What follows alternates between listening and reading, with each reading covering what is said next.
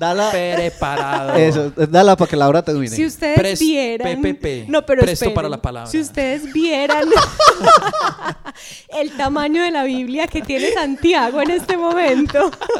Tengo una-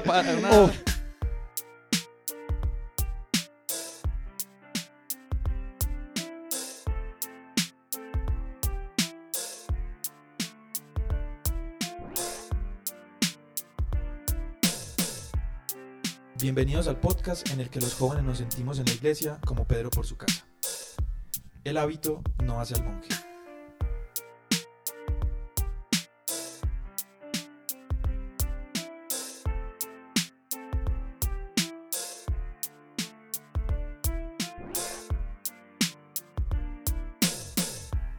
Estamos muy contentos de haber llegado al final de toda una temporada de Como Pedro por su casa, al final de la primera temporada, ojalá de muchas. Entusiasmo. Eh, y realmente estamos, estamos todos muy felices eh, hoy porque es un proyecto que, en el que ustedes nos han acompañado, nos han visto crecer, seguramente nos se- seguirán viendo crecer mucho más. Y hoy queremos intencionalmente terminar la temporada con el refrán de El hábito no hace al monje. Es una temporada en la que hemos revisado refranes populares que encontramos en nuestra cotidianidad y que hemos buscado qué cosas de la fe podemos encontrar detrás de ellos, algunos aspectos que nos muestran cómo vivimos la fe y cómo la comprendemos. Hay seis episodios hacia atrás, ya no los voy a enumerar para que no se cansen, pero los pueden buscar en Spotify, en Google Podcast. Vamos hoy con El hábito no es al monje. Hoy estamos en la mesa Juan Pablo, Tanga, Laura, y Óvelo. Luisa también está en la mesa. Estamos todos eh, como equipo. Haciendo el PTS. Exactamente. Eh, después vamos a explicar qué es BTS. Bueno, Yo también necesito. Es un, Ah, es, un grupo, es un grupo de pop coreano.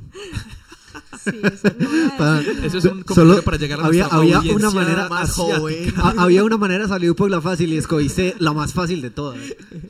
Bueno, entonces el refrán con que vamos a terminar hoy es el hábito no hace al monje y ya van a ver por qué.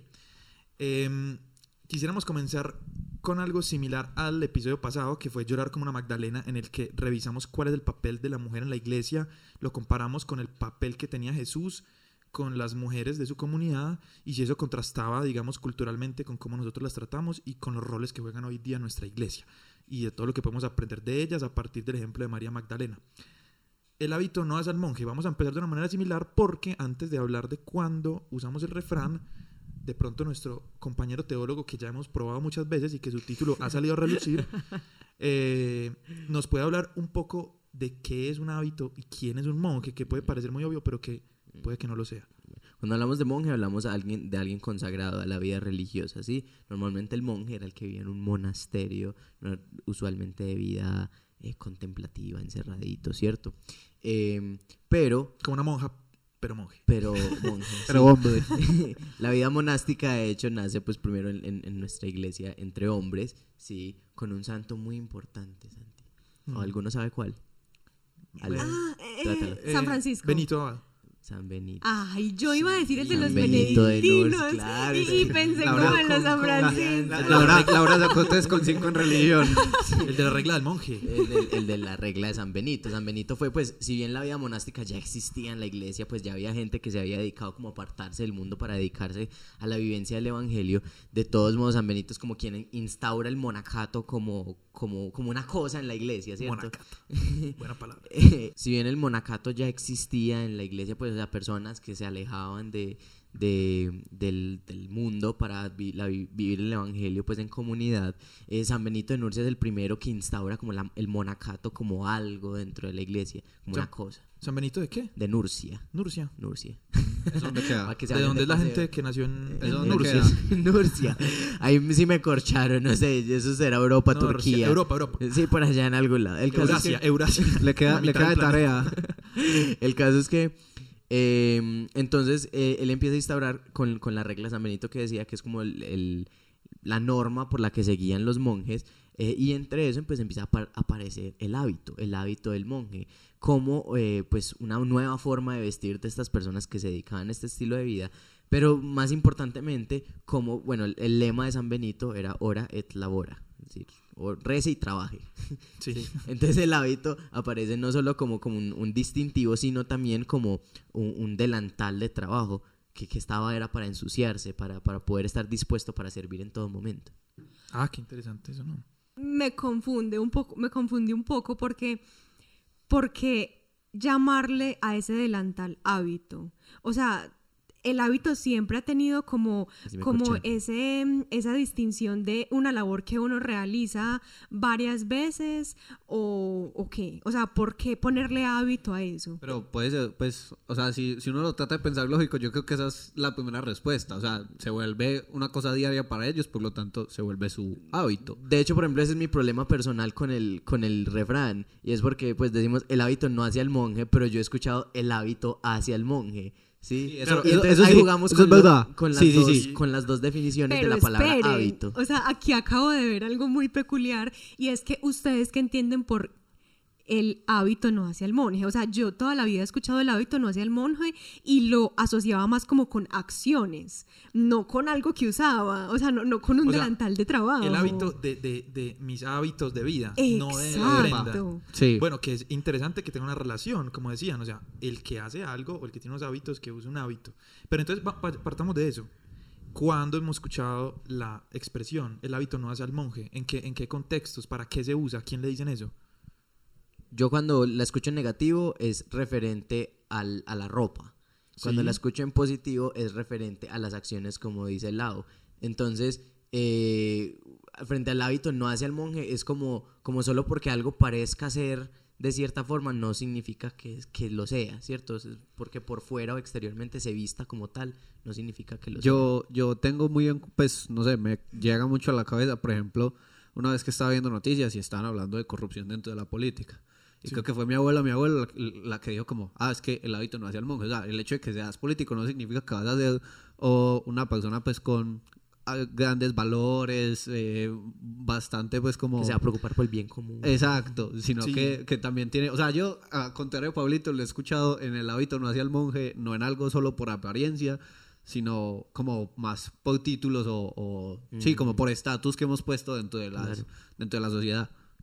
Bien, entonces, pero hay algo y es, estamos, estamos diciendo que hay un- a- alguien que aparenta como alguna cosa o que se cree que por la posición que tiene o por lo que exterioriza, como el hábito, digamos, como la prenda, se supondría que ya eso llevaría a que dentro de sí moralmente fuera bueno o fuera de cierta Exacto, persona. pues o que justifica correcto, o que no político. justifica las cosas que hace. Sí. Exacto. Y se puede poner incluso desde lo más banal del mundo. Y para no rematar la temporada sin el fútbol, por ejemplo, hay alguien, cuando uno juega fútbol, hay alguien que siempre tiene el uniforme, pues, vea, el que tenga el uniforme mejor de todos. Ese man no juega un carajo. Eso es así. Sí era. eso es así. Sí soy, sí soy. Los mejores guayos. Es la mejor como camiseta. el, el no. que era dueño del balón. Eso lo mencionábamos en otro episodio. Entonces es eso, como que, ah, es que porque está así vestido va a jugar mejor. No, no necesariamente. Es más, a menudo no. Cierto que se usa más o menos como Menos así. Cristiano, pues Cristiano sí es la élite en Cristiano tiene lo los mejores guayos y juega en Sí. Esto, es una, esto es una publicidad. No paga. Para- Bueno. no, no hay mejor manera de terminar la temporada que con eso, ya.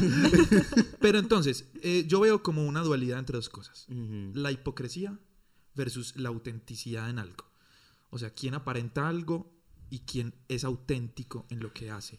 Yo quiero pregona. rescatar esa palabra que dijiste, Santi, porque es aparentar. O sea, este, este refrán se basa básicamente en las apariencias. Entonces, ¿qué es lo que estamos aparenta- aparentando? Y, y lastimosamente en el ámbito religioso también termina jugando, pues, y, y el, el dicho que de por sí es religioso, porque em, las personas que suelen aparentar mucho su, su, su religión y todo, es más, el mismo Jesús lo hacía como ese que habla tanto, ese que se muestra tanto, hasta qué punto realmente está viviendo profundamente la experiencia eh, de fe en Jesús. Incluso Jesús invitaba a como a esconder las cosas. O sea, como decir eh, que tu mano derecha no sepa lo que hace tu mano izquierda. Mm. O sí, o al revés, no sé si me equivoqué. Era, era algo así. Miren, yo, yo O sea, tengo- inde- independiente de la mano, que una no sepa lo que hace la otra. Aquí, tengo, Simple. aquí traje la cita. Es Mateo, el capítulo 6, el versículo 1. Guárdense bien de hacer sus obras buenas en presencia de los hombres, con el fin de que los vean. De otra manera no recibirán el galar, el, el perdónenme audiencia, casi muero ahí. Galardón, el premio de su Padre que está en los cielos. Y así, cuando den limosna, no la publiquen al son de las trompetas, como hacen los hipócritas en las sinagogas y en las calles o las plazas, a fin de ser honrados en los hombres. En verdad les digo que ya se- recibieron su recompensa.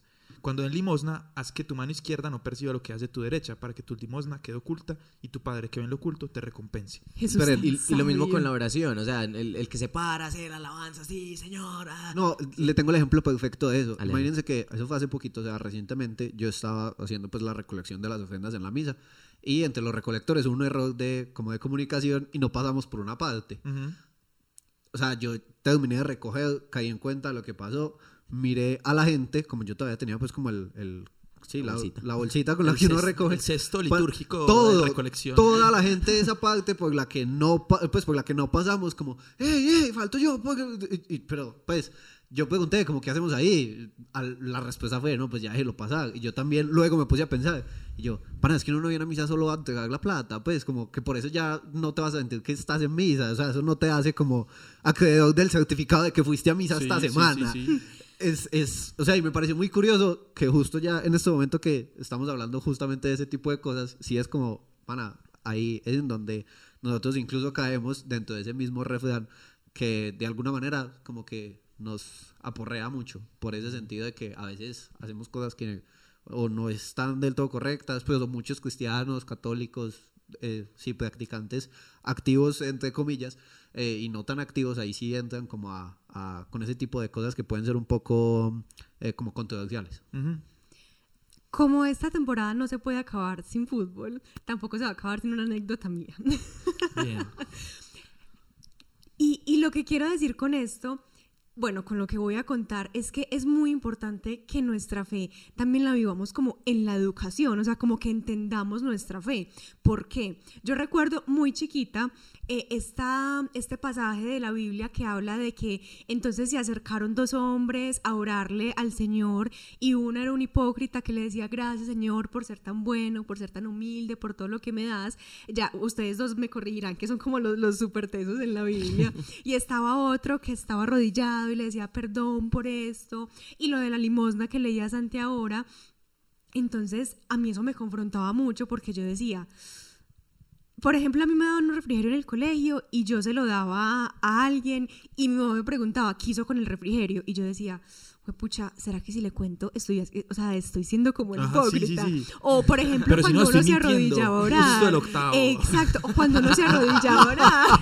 Entonces, a mí me confrontaba mucho eso y, e incluso ahora todavía me confronta y y no sé, o sea, no, no sé de pronto aún cómo afrontarlo, cómo miramos eso. Y también me lleva a pensar un poquito en que ese de enciérrate orar, pues yo creo que la apariencia va un poquito más allá entonces de lo que se ve, sino, sino de lo que tenemos adentro. Recuerden que Jesús en el Evangelio dice, no es lo de afuera lo que daña al hombre, sino lo que sale de adentro, al hombre y a la mujer, pues. O sea, es, es, digamos, lo que sale de adentro, que eso es lo que estamos diciendo. La- yo creo que la palabra clave en esto que estamos hablando es autenticidad. Porque miren que, Sí, sí, miren sí, que sí. Jesús le tira súper duro a los, a los que creen que tienen el reino ya ganado. O sea, la gente, y puede que dieran ofrendas, y que las ofrendas sirvieran de hecho de caridad. Pero él no le, a él no le interesa tanto eso, sino como el gesto auténtico. Exacto. Es que eh, de, de por sí, y más los católicos tendemos como a esa, a esa justificación por las obras, como que entre yo más haga cosas, entonces más católico estoy siendo, ¿sí? Y, e- y independiente de lo que yo tenga por dentro, si yo hago buenas obras, entonces ya yo, yo voy bien, ¿sí? Y, y pasa con todo, o sea, pasa con la caridad, pasa con la liturgia, por ejemplo, la gente que es súper estricta con la liturgia y entonces todo tiene que ser milimétrico y perfecto Yo. hasta qué punto realmente eso, eso refleja una, una disposición interior y hasta Con qué punto nombre y es- apellido. eso me distrae, me distrae de, de lo esencial por yo estar concentrado mirando esos detalles. Pero, a ver, yo no quiero desaprovechar la oportunidad de tener al teólogo aquí enfrente y que me resuelva esa duda. De pronto muchos de los que nos están escuchando Prueba, tienen esa duda. O sea, ¿cómo, diploma. ¿cómo vivir eso? ¿Cómo vivir, ¿Cómo vivir esa apariencia y mostrarla más interna? O entonces no vivir también como con ese pudor, pienso yo, de entonces si le doy y le digo, no sé. Por eso es que si yo, si yo auténticamente separo algo, quiero ir a llevarlo a la parroquia y estoy ahí y de pronto lo echo y me ve alguien y me dice, ve, qué bonito. bueno, pues, Pues o sea, no tampoco es que, diga, me tenga "No, que es esconder, pues, ocultar". como que no, la hora, Pero- pues, estoy pecando si alguien me ve, ¿no? Exacto, exacto. Soy- yo, soy yo muy sé a lo que extremista, voy y soy eso muy es lo extremista. No, importante. no, no, porque yo creo No que sé. es eso, que, que Jesús mira que, de nuevo, lo que trae ahorita le da muy duro a esas personas, pero los que la sociedad tilda de pecadores, Él los acoge. O sea, a mí me parece muy fuerte porque Jesús siempre se muestra muy misericordioso, pero con los que llama hipócritas es muy fuerte. Y eso no es porque no sea misericordia, sino porque muestra la incoherencia. Yo creo que a Jesús le enojaba un montón la incoherencia, pues, o, eso se refleja ahí. ¿Y por qué, a qué llevamos todo esto? A que eso también sucede en la iglesia, ¿no? O sea, que Juan ahorita lo, lo menciona ahorita, nosotros en el culto, nosotros que vamos a misa un montón y que somos super patos con el tema y que nos gusta mucho eh, o servir en, en la parroquia o cualquier cosa. Pero con razón, a veces la gente de afuera de la iglesia nos critica hacia adentro. Porque es verdad que nadie tendría por qué hacer, digamos, eh, o seguir cualquier conducta ética que no les parezca, pero nosotros sí.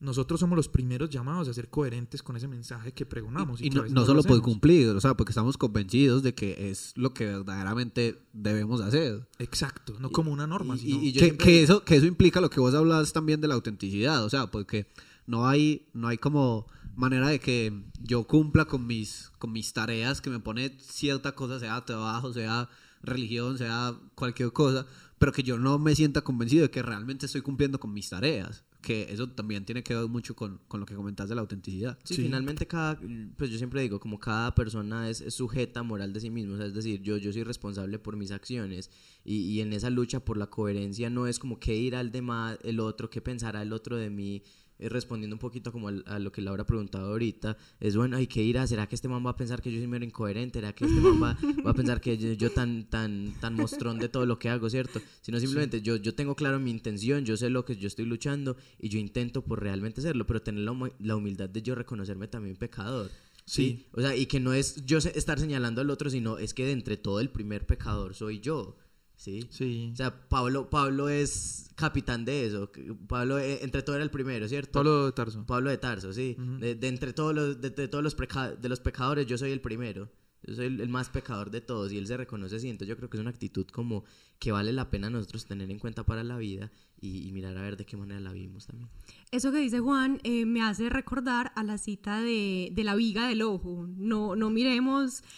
Santi, Santi la tiene. Yo sé que Santi se la sabe. Estoy Dala, preparado. eso, dala para que Laura termine. Si ustedes Pres- vieran. PPP. No, pero Presto esperen. para la palabra. Si ustedes vieran el tamaño de la Biblia que tiene Santiago en este momento. Tengo una, una Biblia monumental. highlight, highlight de este Eh, podcast Ya y saben, eso que cada vez acabas que de escuchen decir. PPP, ustedes lo resignifican cristianamente. Como hemos hecho con todos los, los, los Con todo, dichos con todo lo que hemos de- hecho. de, esta temporada. Eh, bueno, dale, dale, dispara. Voy a, voy a leer, eh, también es en Mateo, es el capítulo 7. Dice, ¿tú con qué cara te pones a mirar la mota en el ojo de tu hermano y no, repaga- y no reparas en la viga que está dentro del tuyo? O como dices a tu hermano, deja que yo te saque esa pajita de tu ojo mientras tú mismo tienes una viga en el tuyo. Hipócrita, saca primero la viga de tu ojo y entonces verás cómo has de sacar la mota del ojo de tu hermano. Eh, eso, yo la verdad no me acuerdo dónde lo escuché, pero lo escuché recientemente, que tenía que ver con el discurso de posesión del Papa, o, en esas primeras etapas en donde él fue Papa, pues que ojalá siga siendo por mucho tiempo. Es que donde él fue papa, que era donde... lo mató el pobre. No, no, no. Que, que le preguntaban como que él que se consideraba o que era Francisco y que él hablaba de que era un pecador. Sí, pues que sí. esa fue la respuesta. ¿Yo qué soy? Yo soy un pecador. Eso me parece como también eh, como abogar un poquito como por, por esa tranquilidad y, y ese aceptar de que no somos perfectos y pues que nos podemos equivocar. O sea, cualquier persona se equivoca. Eh, pero eso no, no nos quita todo lo que somos. O sea, por ejemplo, él es papa. eh, los presidentes se han equivocado. eh, nosotros nos hemos equivocado. No sé, todo el mundo se equivoca en algún momento y es como eh, también como ese llamado a, a, a ser como transparentes dentro de lo que hacemos porque al fin y al cabo eso es lo que eh, lo que Mostramos. exacto Lo que, sí, y- Sí, sí, y que lo que siendo la mostramos. función del hábito. Es, es- era finalmente el, el yo mostrar. Y, y, pues, de nuevo, volviendo a esa palabra del hábito, es muy interesante como la cantidad de significados que tiene, porque no solo es la costumbre, no solo es la vestimenta, sino también viene de la misma raíz de habitar y de haber, ¿sí? Entonces, Decirlo en latín, decirlo en latín. hábitos. Hay que aprovechar que el hombre habla latín y griego.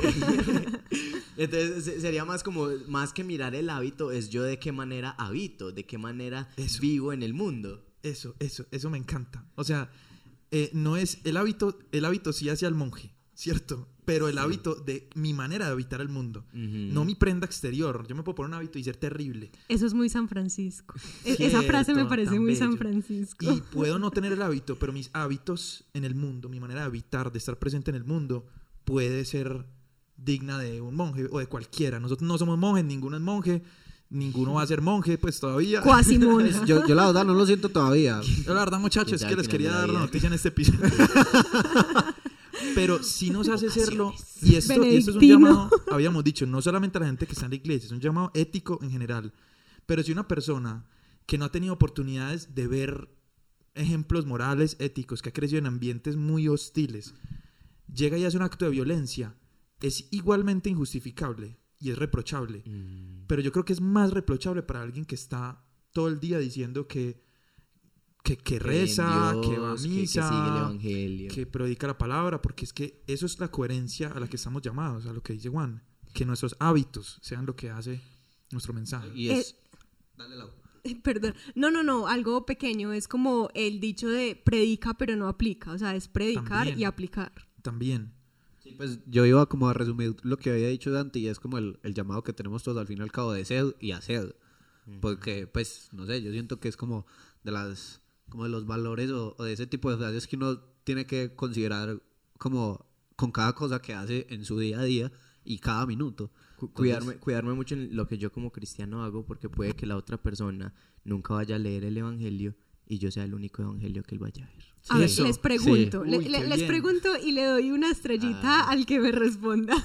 Esa estrella la reclamo con un helado. con Cada vez que vamos a actuar, ¿cuál sería la pregunta que nos deberíamos hacer nosotros? ¿Qué haría Jesús? Ay, Me lo gané, me lo gané. Bien. Uy, se me respondió rápido. Pero sí, sí. O sea, creo que finalmente eh, la clave es interpretar el evangelio a la luz de mis cosas diarias. Porque probablemente yo no me voy a encontrar con una señora en un pozo, ni me voy a encontrar con una pobre viejita que tiene una moneda. O sea, yo me voy a encontrar con las cosas de mi vida todos No, los y no días. solo eso, pues, o sea, en algún momento, gracias a Dios, esperemos que no pase, podemos llegar como a tener a alguien que esté en una situación personal compleja y que nosotros seamos ese, como esa ayuda para que salga de ese pozo en el que puede estar o al que se vaya a tirar o al acantilado del que vaya a seguir derecho, o sea, no sé, yo siento que en, en ese, en ese tipo de cosas sí debemos de, de- tener como ese hábito del que hemos hablado, de siempre abogar tanto pues como por el bienestar de nosotros mismos como el bienestar del resto. Yo creo que cerremos con la frase que nos dejó Pablo de que probablemente nosotros seamos el único evangelio que vea a otra gente y que yo en una oración que vi en el Yucat decía, no hables de Jesús, pero actúa para que la gente te pregunte por él. Qué fino. Ay, Jesús tan lindo. Ese es el final de todos los episodios. sí, sí, sí, sí, sí, sí.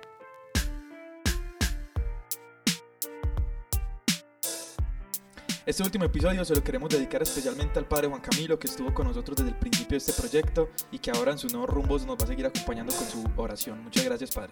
Les agradecemos demasiado a las personas que llegaron hasta este punto de la temporada, que han escuchado los episodios muy juiciosamente, los que han escuchado uno sí y otro no, los que han escuchado solo este. Para queda de nosotros- tarea los que, los que no han escuchado. Sí, hay otros seis para atrás y se van a entretener muchas manejadas, lavadas de platos, eh, todo lo que tengan que hacer eh, en sus días. Eh, para nosotros esto es un proyecto que es fundamental gracias a ustedes que nos escuchan. No solamente sentarnos aquí y hablar entre nosotros que lo podríamos hacer igual sin el micrófono, sino porque tiene un sentido, porque ustedes están detrás. Entonces muchas gracias por hacer parte de esta primera temporada. Les queremos dejar dos preguntas en esta ocasión. La primera es cuál fue el episodio que más les gustó de esta primera temporada y la segunda es qué les gustaría que tratáramos en una segunda temporada, qué temas les gustaría que habláramos, qué cosas les llaman más la atención para nosotros tenerlos en cuenta y que así podamos seguirnos sumando a este grupo de jóvenes que queremos reflexionar sobre nuestra fe. Nos pueden seguir en arroba como Pedro Podcast en Instagram. Nuestros episodios los encuentran en Spotify y en Google Podcast. Yo soy Pablo. Yo soy Tanga.